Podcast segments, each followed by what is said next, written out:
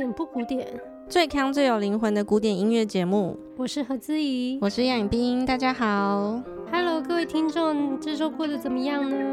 有没有很想念何老师呢？我觉得超搞笑，因为上礼拜杨老师单飞，然后他你说什么？嗯、呃，我说如果想要听到何老师回来介绍的话，他只说了一句话：我要钱。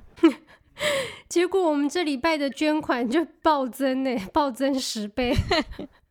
谢谢各位听众那么赏脸，其实我还在不舒服，但他为了钱就回来了。拜托，我是为了感谢各位听众，好不好？什么为了钱？你讲话很难听呢。我们没别的，就是势力、爱钱。所以今天何老师如愿的回来了，不过他说他只有当吉祥物，他就是讲两句开场白就要闪人了。那我们一开始先来进行大家最期待的回留言时间。嗯、在 Apple Podcast 上面呢，有一位 PF 李七七，他说讲解超细腻，五星。听 Podcast 这么久，还是第一次留言，献给古典不古典了。听卡钦那一集，被两位主持人细腻又幽默的分析深深吸引，又抽象又具体的描绘音乐家的性格和音乐风格，太喜欢了。哇，好开心哦！真的，我们是他的第一个留言呢。如果因为这一集呢，大家又更喜欢卡钦这一位音乐家的话，我们就会更高兴，因为我们做的一切都是为伟大的艺术家、音乐家、音乐服务。我们是微不足道的，我们是小蚂蚁，我们是笨手。你是，我不是。哦，我也不是，我是很贵的笨手。OK，那我来回一个，其实是很久以前的留言。嗯、是一位 Celia 三三一。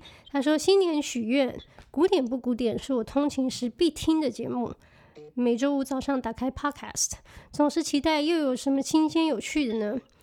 让练琴新人的我又可以充满斗志的继续练习。想听两位老师介绍齐马曼的音乐，或是他去年重新录的贝多芬钢琴协奏曲合集，和年轻时不一样了呢？”OK，首先 Celia Celia，Only désolé，我们很抱歉。一直没有回你这个留言，其实我们很想要回，只是因为我跟杨老师不是齐马曼的粉丝，我们内心非常挣扎。对，所以我们就很怕浇熄了你一股的热情。没错，因为光是很喜欢听音乐这件事情，就是很值得赞赏跟鼓励的。那如果因为我们的喜好，就影响到你，我觉得这可能更严重。但是呢，我们会回应你的许愿。可能我们不会介绍齐满曼的音乐，但是我们会很常介绍贝多芬的钢琴协奏曲。对，介绍我们老公们的版本。对，希望你会觉得我们这个回复还是是有诚意的。那我们先一起来听一次今天本周要介绍的曲子，就是嗯、呃，钢琴家阿格利西所弹的。巴哈的触记曲 Toccata 编号九一一，一开头是音乐的，像是引导导奏一样。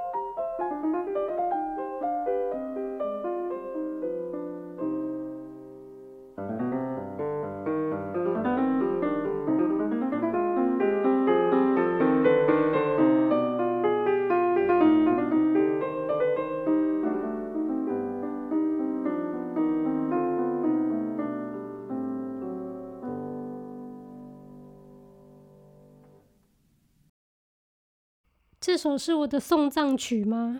为什么这么说？没有，我现在听一听，听了这首之后就觉得我，嗯，听完我差不多可以去死了。真的假的？你说听前奏的地方吗？对啊，他就已经把我简短而悲哀跟微不足道的一生就全部阐述完了。你说笨手的一生吗？对，还没有到慢板前你就这样觉得了？还是我可能本身死意很坚决？那以后我不是都要单飞吗？这我不同意哦。我、哦、是为了这个，所以我不能去死、啊。对，哎、欸，我真的恨感冒、欸，哎，感冒去死真的很烦。哦，我昨天也是，因为我就鼻塞，然后小朋友家长非常紧张，我就是跟他说我回家自己搓鼻子。那你蛮有种的，因为自己搓鼻子我是做不来，我每次都还是要去拉布给人家搓，因为我觉得太可怕。给人家说自己不能掌握命运，不是更可怕吗？不是，可是你自己终究是要这样用力的捅下去，你敢哦？要很用力吗？不是说碰到然后进去两公分就好了？就是捅得够深啊！你怎么知道你自己捅得够深？我不知道，但是我已经泪流满面了，泪流满面。哦，那可以了，那可以，差不多就是这样。可以哈、哦，可以。我是还没有进去之前，我已经泪流满面，被吓哭。然后搞了半天，已经过两小时，后来还是认命去拉宝做，太怕了。我觉得何老师讲的也蛮有道理的，因为短短这个一分钟的前奏，就好像已经道尽一切了。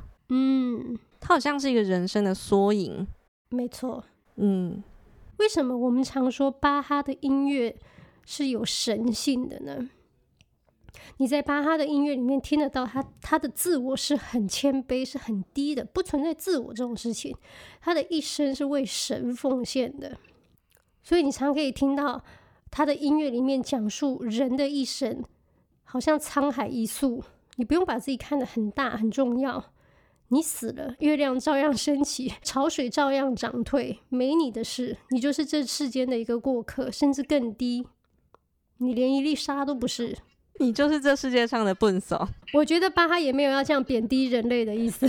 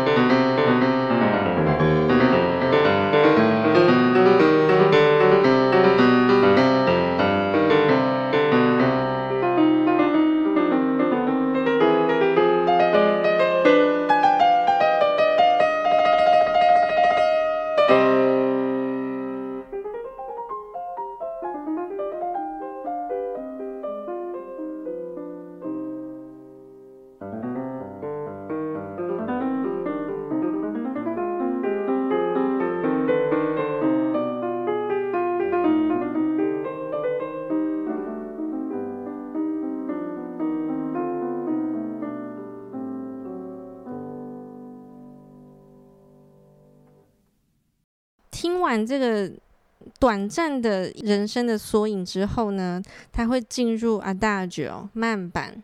慢板是由一个主题所堆砌出来的，它是一个上行，先上行再下行的音阶。哆来咪发嗦拉西拉嗦拉。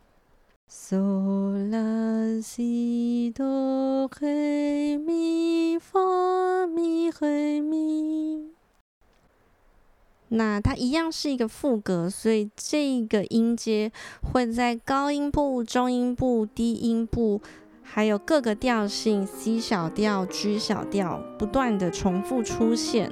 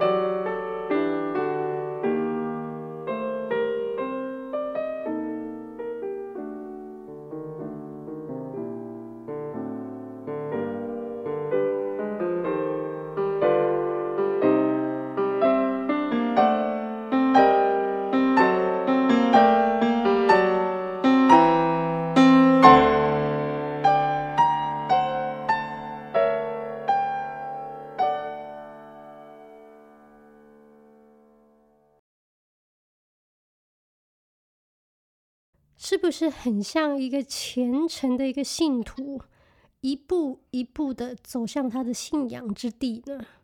我们可以再听一次，他的那个步调很缓慢，可是是有一个方向的。然后音阶常常大部分的时间是上行的，就一直是嗦啦西哆来加上去。然后你听这个嗦啦西哆来的时候，你会觉得这整体的颜色，这个氛围是有一点点哀伤的。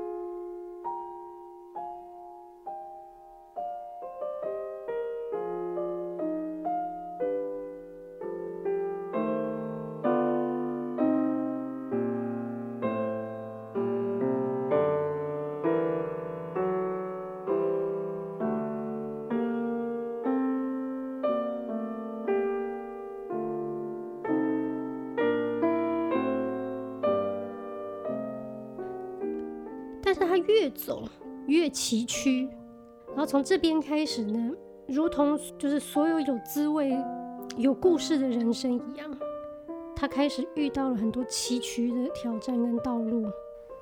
没错，路不是那么好走了，不再是那么平坦。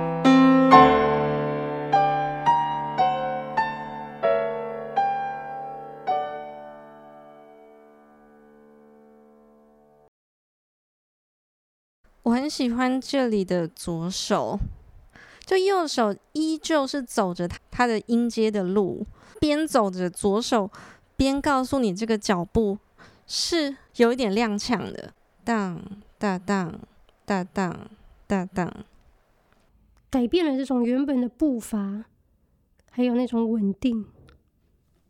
他好像有一点着急，他想要更加快脚步的去到他想去的目的地。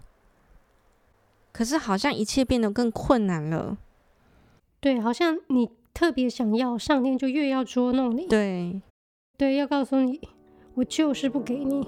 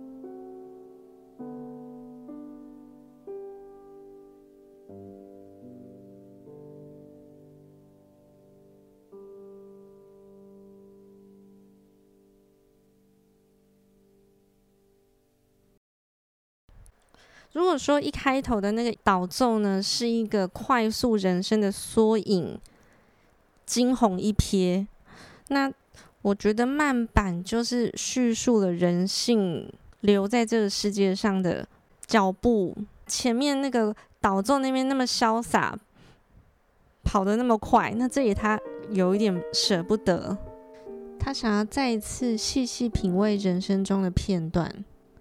我觉得我们在听这个慢板的时候，会听到这个上行的音阶主题不断的重复，可是每一次的重复都那么耐人寻味，就它是有意义的。他为什么要重复那么多次？好像这是他人生中一直遇到的课题，没有办法避免的。那我们继续往下听这首曲子的下一个段落，Allegro moderato，中庸的快板。那它一样是用副歌写作的。副歌我们之前介绍过，它是一种曲式。那简单来说，它就是会一直重复同一个主题。接下来它会有一个对题加入，第二个声部。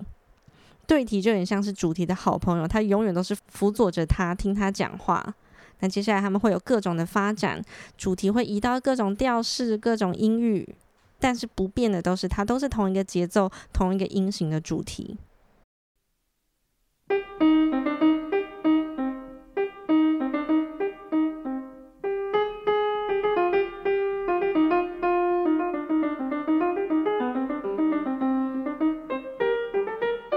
第二个声部加入。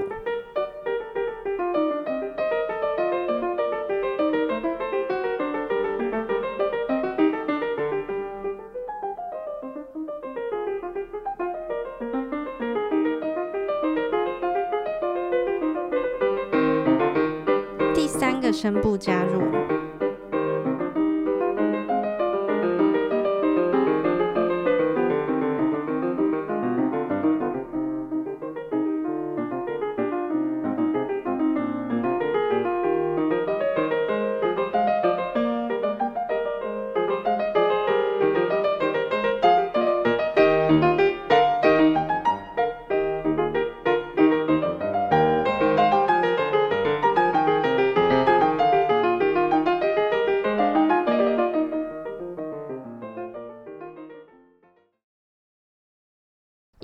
正式启程了。对我来说，我觉得副格的主题呢，你看看他一开始进来的时候是很孤单，也很潇洒的，就是这么一个声部，然后重复着这个好像有点枯燥的主题。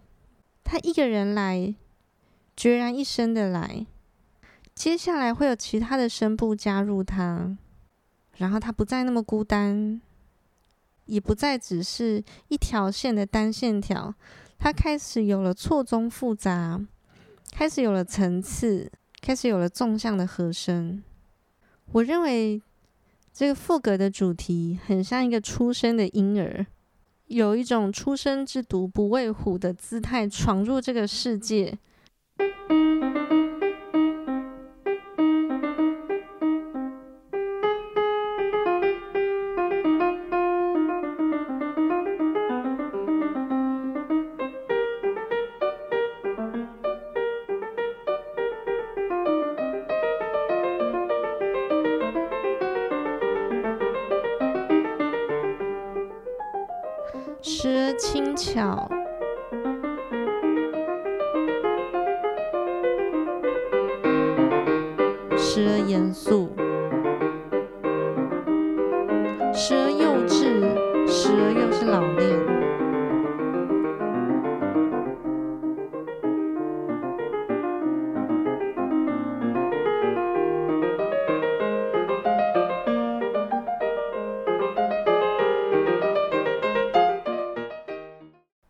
在他这个莫名的坚持之下呢，主题继续重复啊，重复着，好像你一直在等待，等待生命中出现什么惊人的爆点，出现一个高潮。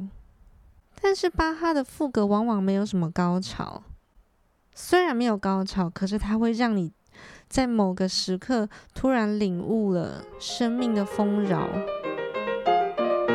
thank you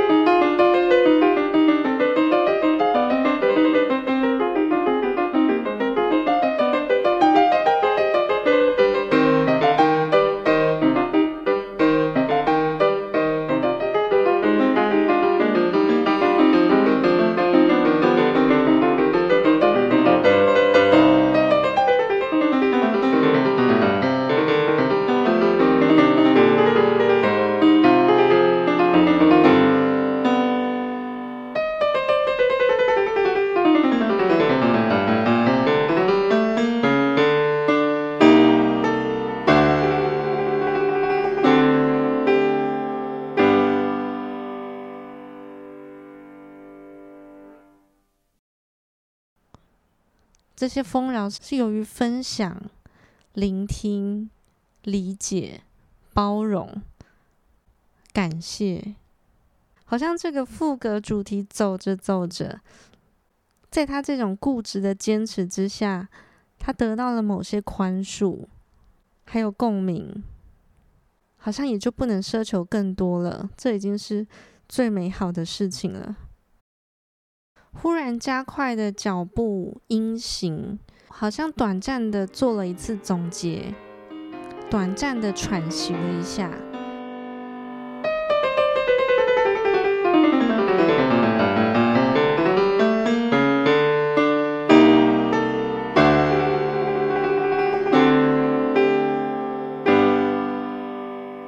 接下来第二次的副歌段落又进入了。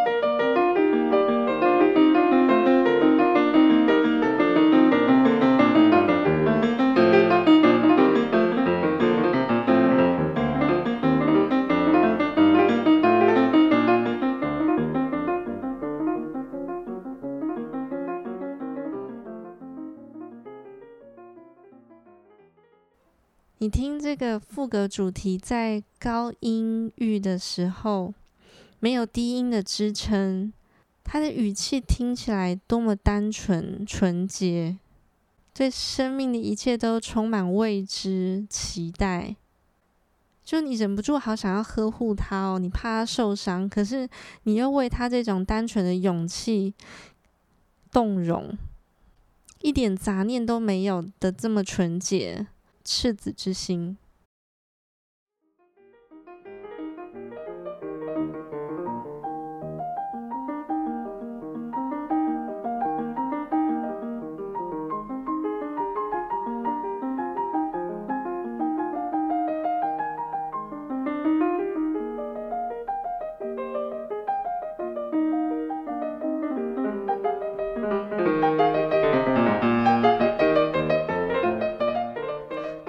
主题来到了中音域，中音域听起来显然是有经过一些历练的声音，不是一开始高音域那一朵纯洁的白玫瑰。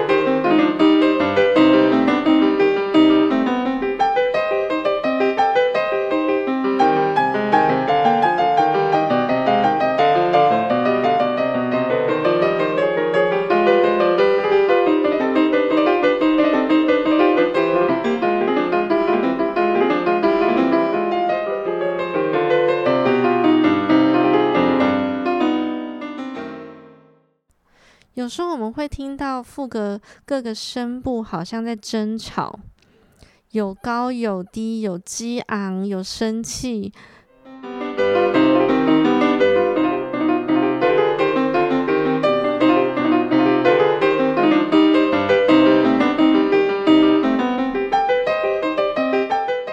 但是突然到了某一刻，你会发现这些声部悄悄的和解了。就突然有一刻，他们是水乳交融，这就是我说，这一刻我们可以感受到生命的丰饶，就好像是我们等了那么久的一刻，你总算知道这些重复都是有意义的。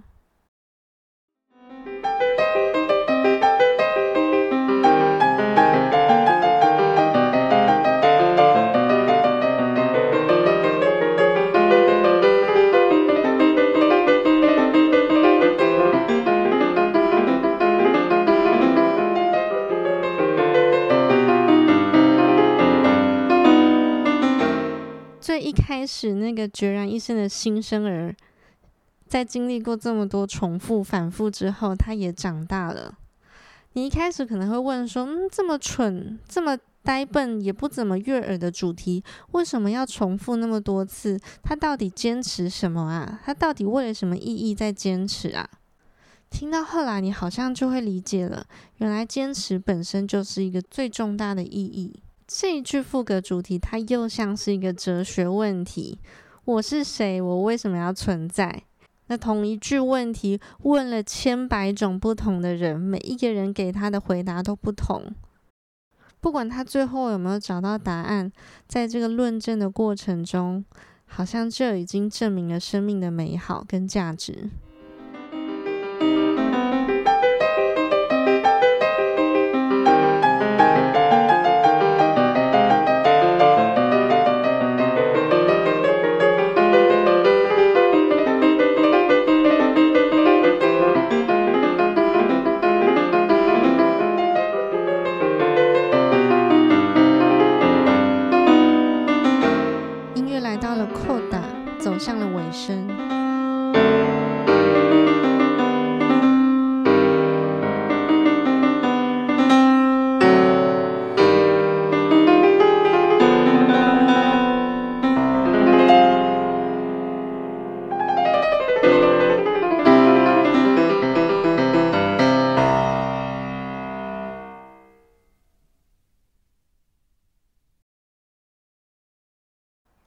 家喜不喜欢巴哈。我小时候在练巴哈的时候，都觉得蛮痛苦的，觉得自己好像变了一种方式的在算数学。因为巴哈就是各种对位，然后节奏，计算和声，计算现在转到哪一个调，然后两只手四个声部才会好好的对在一起，就是变相的数学。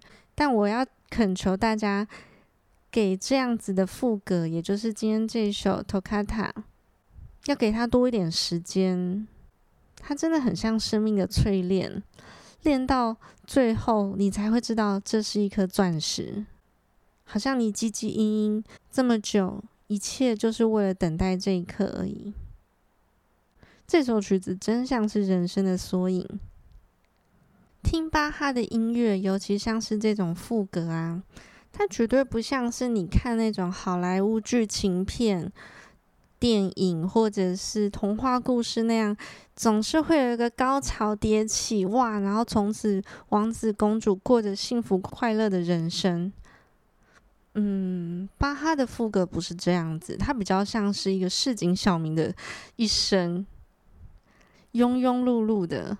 然后经过很多磨难，所以他就是用一种平铺直述的角度，就跟你说他怎么重复这些无聊的日常，一再面对永远重复的问题。可重复久了，你才知道，为了某些时刻，为了理解，为了原谅，为了这些生命中的丰饶的时刻，一切等待枯燥都是值得的。希望大家喜欢今天的节目。啊，何老师由于咳嗽不断呢，所以他下半场就先休息去咳嗽了。一样老规矩，请各位喜欢我们的听众呢，要到 Apple Podcast 上面给我们五颗星加留言。我们会不定期的回复，以及加入我们的 b o n j o u 古典不古典脸书专业以及不古典俱乐部的社团。我们会分享各种音乐文章知识剖析，还有版本。在录音的前两天呢，我们得知到，呃，我们两位都非常喜欢的一位钢琴家哈杜鲁普，他在前两天过世了。他是罗马尼亚的钢琴家。然后他是我们认为世界上弹得最好的舒伯特的演奏家。我们很多介绍贝多芬的节目呢，也是使用了鲁普的版本，例如《皇帝钢琴协奏曲》的那两集。虽然不认识他，可是我们一直觉得他好像就是我们最好的朋友一样。所以听到这个消息，非常的伤心。那如果大家有兴趣的话，也鼓励大家多多去听听看这位伟大的钢琴大师的演奏作品。那鲁普是俄国最厉害的钢琴学派，呃，纽豪式的学生，是他的小学生。他前面的师兄有李希特、吉利尔斯，都是举世闻名的钢琴巨匠。但是这三个人弹出来的音乐风格的的想法真的是完全不同。你必须说这些俄国人实在是太会教了。所以我们最后把时间留给悼念伟大的大师鲁普。虽然他离开了，可是他的音乐会永远留在我们心里。拜拜。